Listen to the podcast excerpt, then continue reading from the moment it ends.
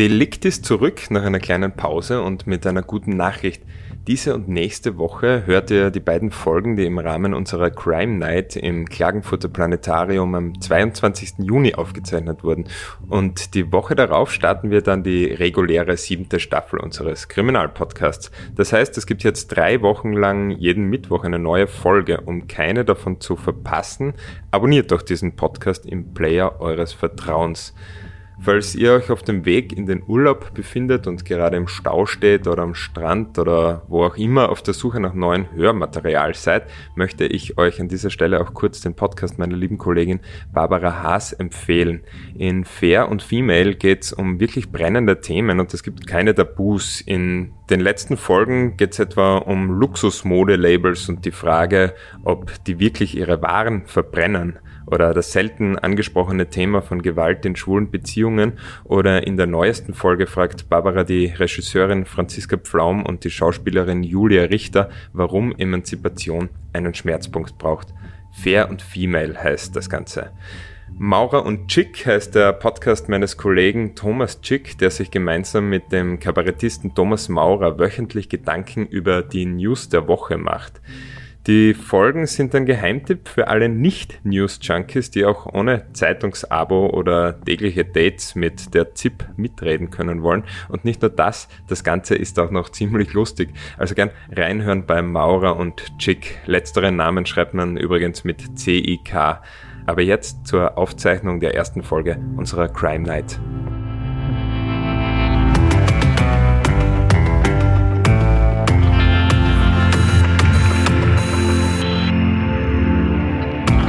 Und jetzt würde ich sagen, es geht los. Ja, danke, liebe Barbara. Herzlich willkommen bei der Delict Crime Night. Äh, bei dieser Live-Aufzeichnung unseres Podcasts zur Info für alle, die das im Nachhinein hören. Es ist Mitte Juni, ein sehr heißer Donnerstag und wir sitzen hier im schönen Planetarium, haben gerade den Sternenhimmel bewundert.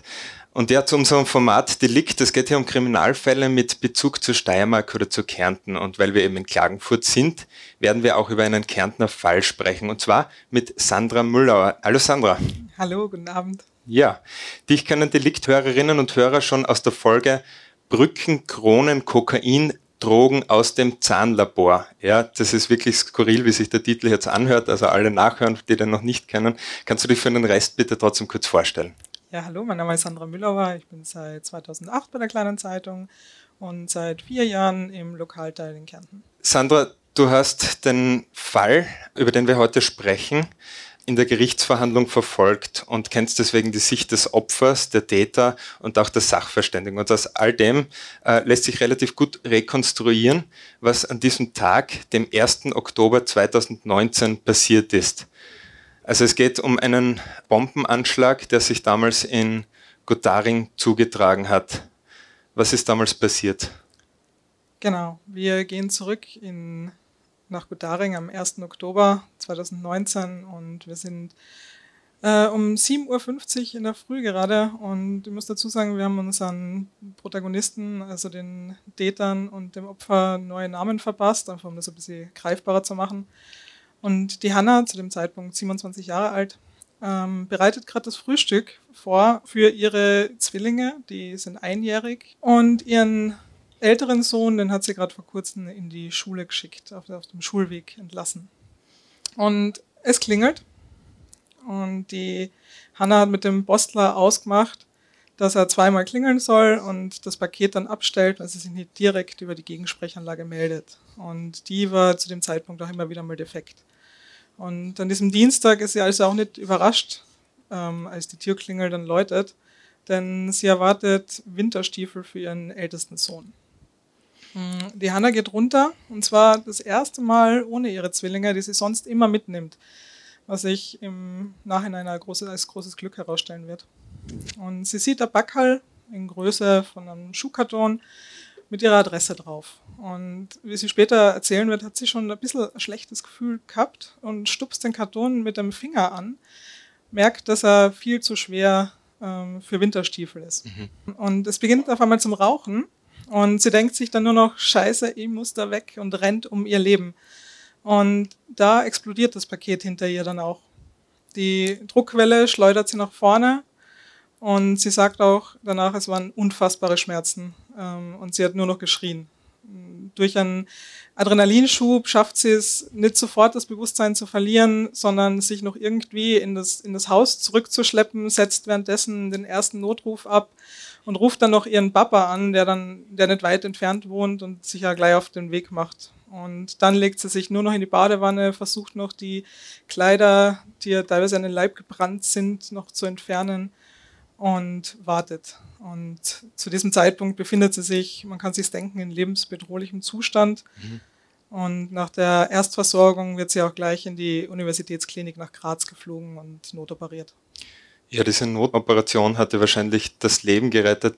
Wie ist die verlaufen und wie war das dann? Ja, die OP ist sehr gut verlaufen. Es wird aber nicht bei der einen bleiben.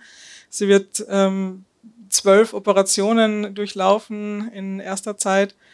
Ein, einen Monat lang befindet sie sich im Krankenhaus, zuerst im künstlichen Tiefschlaf, danach wird sie noch beatmet, danach bleibt sie noch auf der Intensivstation, dann auf der Normalstation und am 28. Oktober darf sie dann das Krankenhaus verlassen. Und mhm. 40 bis 50 Prozent der Hautoberfläche wurden verbrannt, wurden betroffen.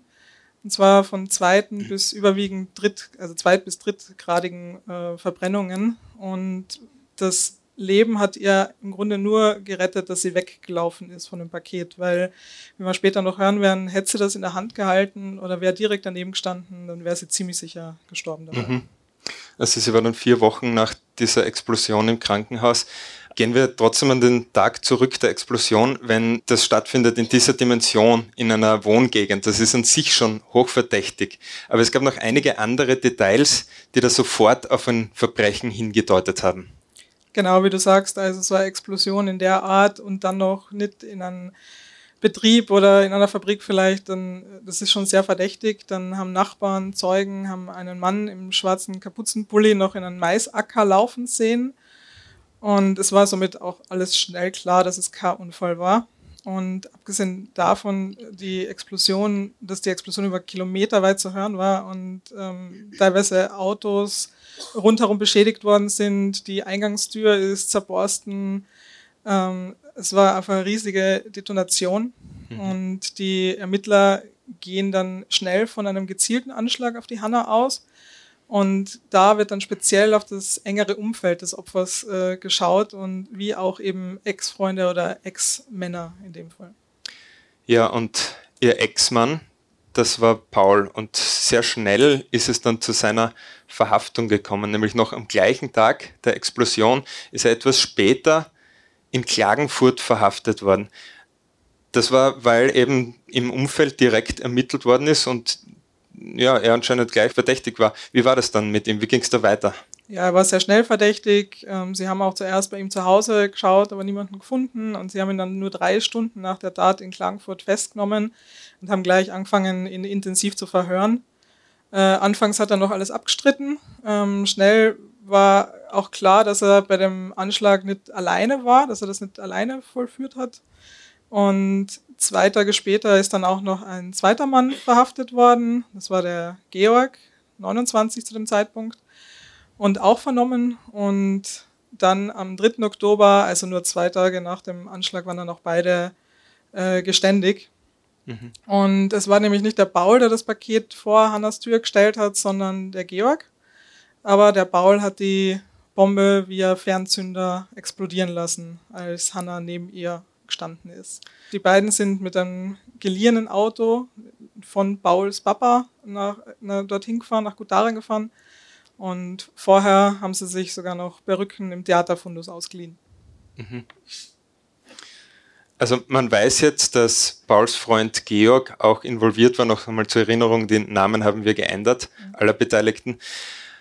Aber jetzt tut sich die Frage natürlich auf, warum beteiligt sich der an einer Tat, obwohl er direkt mit Hannah eigentlich nichts zu tun hat. Genau, man muss dazu sagen, die beiden sind Freunde, sie kennen sich vom Bundesheer, waren beide Berufssoldaten. Der Paul war zu dem Zeitpunkt bereits Ex-Soldat. Ähm, er hat dort allerdings eine eigene Sprengstoffausbildung absolviert. Ähm, da geht es um Beseitigung explosiver Kampfmittel. Und der Georg wurde dann auch zwei Tage nach der Tat äh, des Dienstes enthoben. Und der Paul hat äh, auf die Hanna eine Ablebensversicherung abgeschlossen. Mhm. Und er hoffte sich 300.000 Euro nach ihrem Tod. Und davon hat er 100.000 Euro dem Georg versprochen, wenn er ihm dabei hilft, ähm, da der Hanna das Paket vor die Tür zu stellen und zu klingeln. Und die Hanna wusste natürlich auch nichts von der Ablebensversicherung. Mhm. Also es waren diese 100.000 Euro Motivation für Georg genug, sich an diesen versuchten Mord zu beteiligen. Es gab dann aber auch noch Gerüchte, dass die Tat so eine Art Tauschgeschäft sein sollte, nämlich äh, soll Paul im Gegenzug Georg dabei helfen, wiederum seine Ex aus dem Weg zu räumen. War da was dran? Ja, also der Paul hat bei der Vernehmung bei der Polizei behauptet, dass der Georg das als Gegenleistung von ihm gefordert äh, hätte, dass er eben auch bei der Beseitigung von seiner Ex-Freundin hilft. Und vor Gericht hat er die Aussage allerdings wieder zurückgezogen. Und genau wissen wir es also nicht, ob es jetzt wirklich so war. Mhm. Jetzt kommen wir noch einmal in, zum Vorfeld der Tat, wie sich das alles dann entwickelt hat. Wie haben die beiden ihre Pläne konkretisiert? Hat da die Fachkenntnis, du hast das schon angesprochen, der hat eine Spezialausbildung gehabt ähm, beim Entschärfen von Sprengmitteln. Hat das ausgereicht, um eine Bombe mit so einer zerstörerischen Kraft zu bauen? Und vor allem auch, woher bekommt man die Materialien? Wird das alles funktioniert, auch mit der Fernzündung, ohne dass du uns da jetzt eine Anleitung präsentierst? Also die Fachkenntnisse an sich haben jetzt wahrscheinlich nicht komplett ausgereicht. Die beiden haben sich im Internet sehr viel informiert, vor allem im Darknet, äh, über den Bau von Sprengfallen und auch die Materialien haben sie im Internet eingekauft, teilweise legal, teilweise auch im Darknet. Und im Sommer zuvor, also im Sommer 2019, haben sie sogar Probebombe ähm, gebaut, die sie dann im Wald gezündet haben. Und vor Gericht hat der Waffentechniker als Sachverständiger über die Bombe gesprochen. Ähm, der Zündmechanismus war ein ganz einfacher 20-Euro-Mechanismus, den man bei einem äh, sehr namhaften Versandhandel bekommt. Mhm. Und der funktioniert über eine Reichweite von 40 Metern, allerdings nur auf Sicht. Das heißt, es darf keine Wand dazwischen sein oder sonstiges. Und damit widerspricht dann auch der Sachverständiger dem Paul, der behauptet hat, dass er weder Paket noch die Hanna gesehen hat oder keine Sicht drauf hatte, als er den Zünder betätigte. Mhm. Und die Bombe an sich bestand aus Benzin, dann einem Sprengstoff und zumindest hunderten Bleikugeln. Ähm, der Paul hat auch für den Sachverständigen eine Skizze aufgezeichnet, die dann aber so nicht stimmen konnte.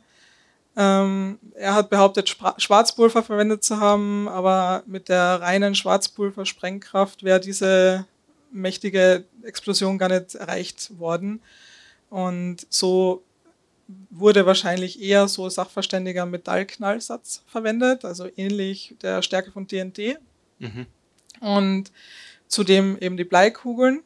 Und der Waffentechniker hat auch versucht, die Bombe nachzubauen und mehreren Ausführungen davon gemacht. Erst so, wie, die, wie der Paul ihm das geschildert hat, dass er das gemacht hat. Und ähm, das wird, wurde dann auch vor Gericht vorgeführt, diese Videos von den, von den Detonationen. Ja, nur kurz mhm. ähm, für die, die jetzt nicht hier die Fotos sehen, die da hochproduziert werden.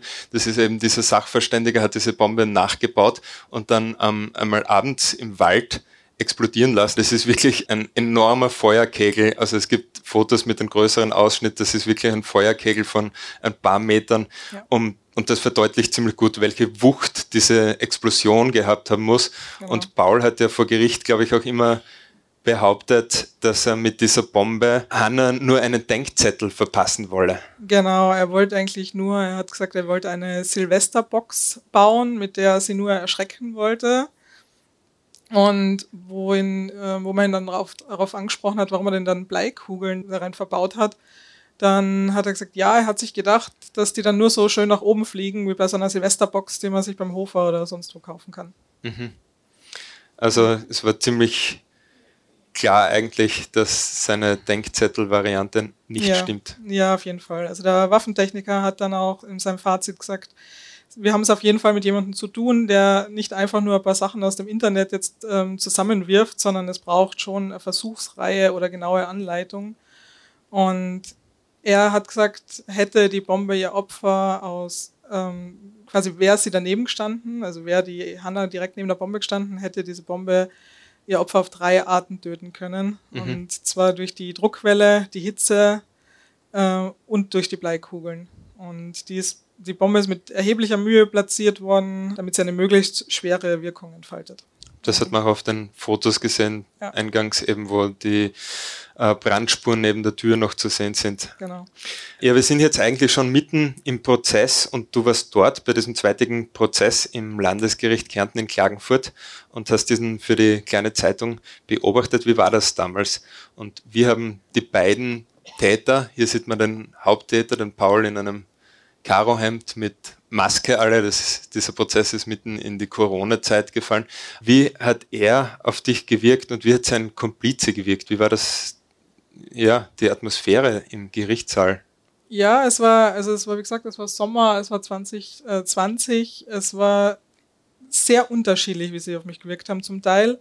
Also vor allem der Georg, also der Komplize, ist immer wieder in Tränen ausgebrochen. Den hat es scheinbar sehr getroffen, äh, gerade wo es zu den Explosionsbildern kommen ist, ähm, auch da, wo die Hanna vernommen worden ist. Also da hat man den Eindruck gehabt, dass es ihm wirklich leid tut, dass er die Tat bereut.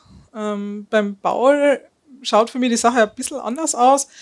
Bei ihm habe ich nicht wirklich viele Emotionen erkannt. Ich komme mal später so ein bisschen auf das psychologische Gutachten noch ähm, zu sprechen. Mhm. Und ich hatte auch nicht das Gefühl, dass die Reue da groß war. Also er hat vor allem viel zum Boden geschaut, nichts gesagt, war generell eher reglos. Die Beweislage, die war ja eindeutig eigentlich. Es war klar, dass die beiden dieses Paket gebaut haben, diese Sache geplant haben, das dort abgestellt haben und gezündet haben.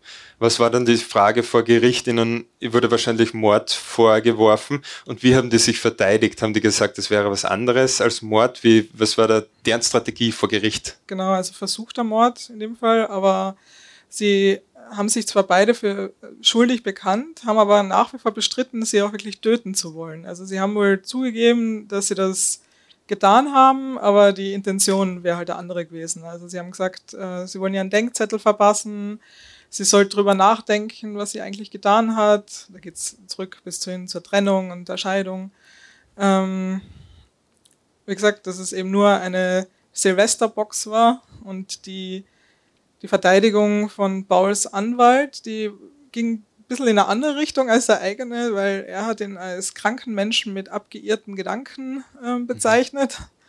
Er hätte eine schwere psychische Störung und den Realitätsbezug verloren und er hat Wahnvorstellungen, Halluzinationen, Verfolgungswahn und auch keine Empathiefähigkeit und für ihn, also für den Anwalt, äh, er hat gesagt, es ist entscheidend, dass er in eine Anstalt kommt, in der er die Chance hat zu gesunden.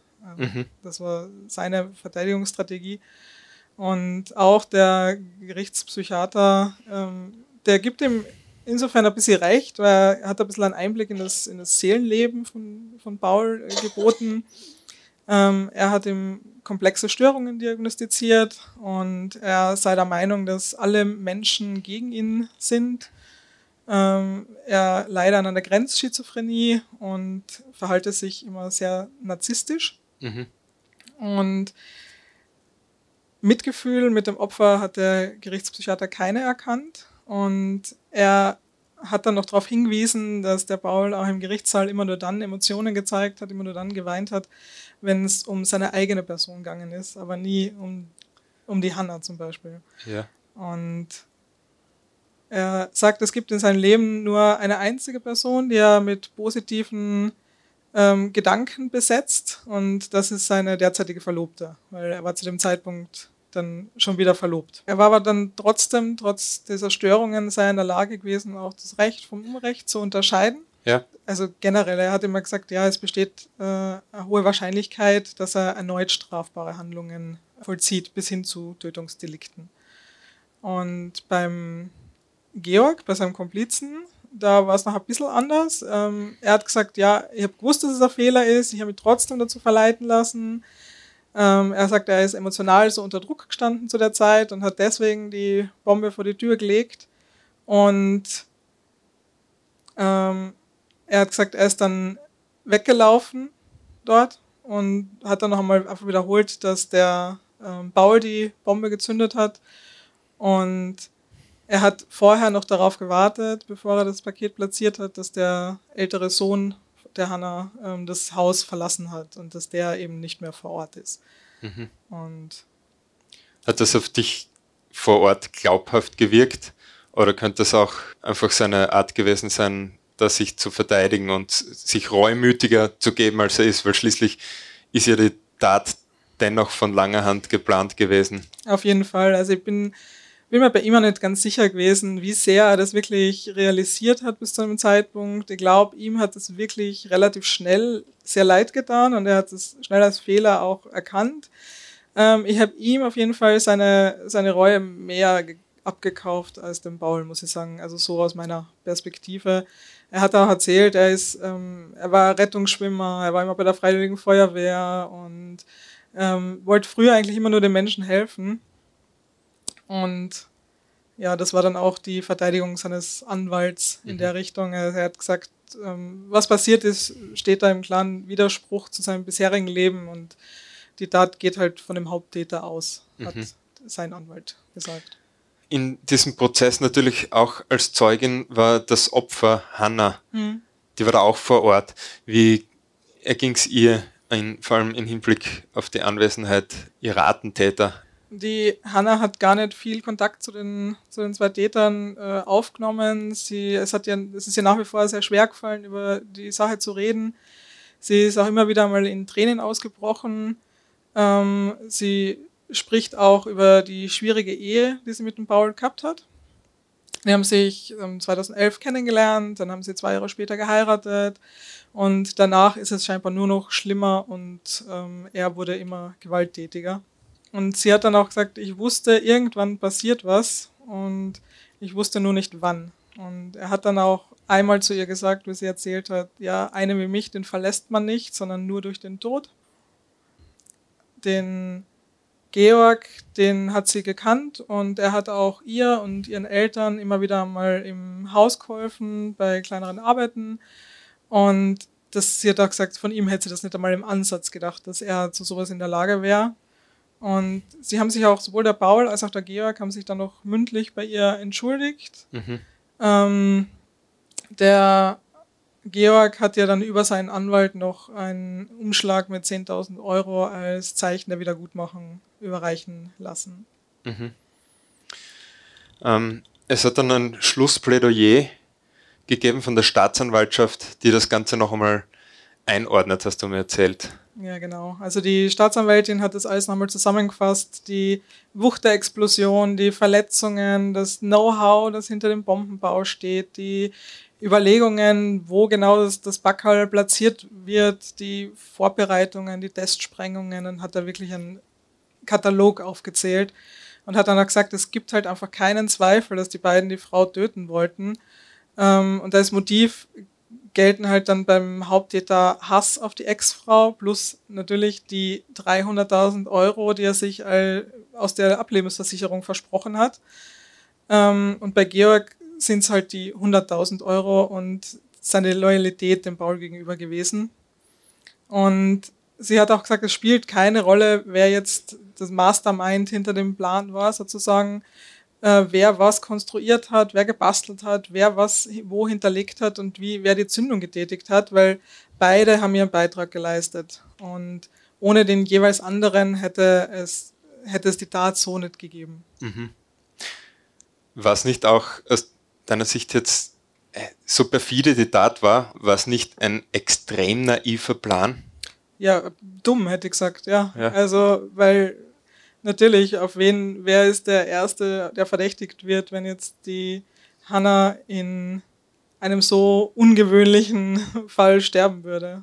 Also ich glaube nicht, dass der jemals irgendeinen Euro gesehen hat. Und ja, das haben sie wahrscheinlich in, in oder er vielleicht in seiner Wut auf Hannah oder dem Hass, den du angesprochen ja. hast, vielleicht auch einfach ausgeblendet und der Georg hat es warum auch immer trotzdem mitgemacht. Sind die beiden dann im Sinne der Anklage verurteilt worden? Genau, also sie sind beide verurteilt worden. Sie haben beide hohe Haftstrafen bekommen. Beim Paul waren es 17 Jahre und 8 Monate. Und für Georg gab es dann auch noch 16 Jahre. Also nahezu gleich viel, nicht viel Unterschied. Und Paul wurde dann zudem in eine Anstalt für geistig abnorme Rechtsbrecher eingewiesen. Ähm, es waren einige überrascht, dass die Strafen fast gleich hoch ausgefallen sind. Mhm. Aber man muss halt auch sagen, dass der Georg schon, dass ihm schon bewusst war, was er da macht, ja, weil, wie wir, wie wir vorher gesagt haben, wenn man den Gedanken halt weiterführt, schließlich hätte er auch nur sein Geld bekommen, wenn die Hanna jetzt gestorben wäre bei dem Ganzen. Mhm. Am Ende hat der Richter das letzte Wort noch einmal einem Baul gegeben. Und wie gesagt, der Gerichtspsychiater hatte ja gesagt, dass ähm, er in seinem Leben nur eine einzige Person hat, der positive Gefühle ähm, zusetzt oder ihr gegenüberbringt. Ja. Ähm, und das war eben die Verlobte, die hat auch den Prozess komplett verfolgt, gemeinsam mit Pauls Eltern. Und am Ende hat er das letzte Wort gehabt und der Richter hat ihn noch eigentlich verboten, dass er das an seine Verlobte richtet. Ähm, ganz nehmen hat er sich dann nicht lassen, seine Chance auf diese Liebeserklärung, weil am Ende hat er noch zu seiner Verlobten, nicht zu Hannah oder sonst, sonst wem, sondern wirklich nur zu seiner Verlobten gesagt, Schatzi, ich liebe dich, ich würde es verstehen, wenn du nicht auf mich wartest. Mhm. Ja, danke, dass du uns diesen Fall mitgebracht hast. Für alle, die hier sitzen, ähm, oder vielleicht auch die das zu Hause noch hören. Es ist leider sehr, also in Österreich ähm, in den letzten Jahren besonders sehr präsentes Thema. Wir müssen in der kleinen Zeitung immer wieder darüber berichten, Femizide, dass Frauen umgebracht werden, weil sie Frauen sind. Und das ist leider ein ganz ein typischer Fall, eben narzisstisches Persönlichkeitsbild und eben äh, eine Trennung nicht verkraften und dann einfach der Hass auf die Ex und die darf nicht weiterleben. Und das war auch dort genauso.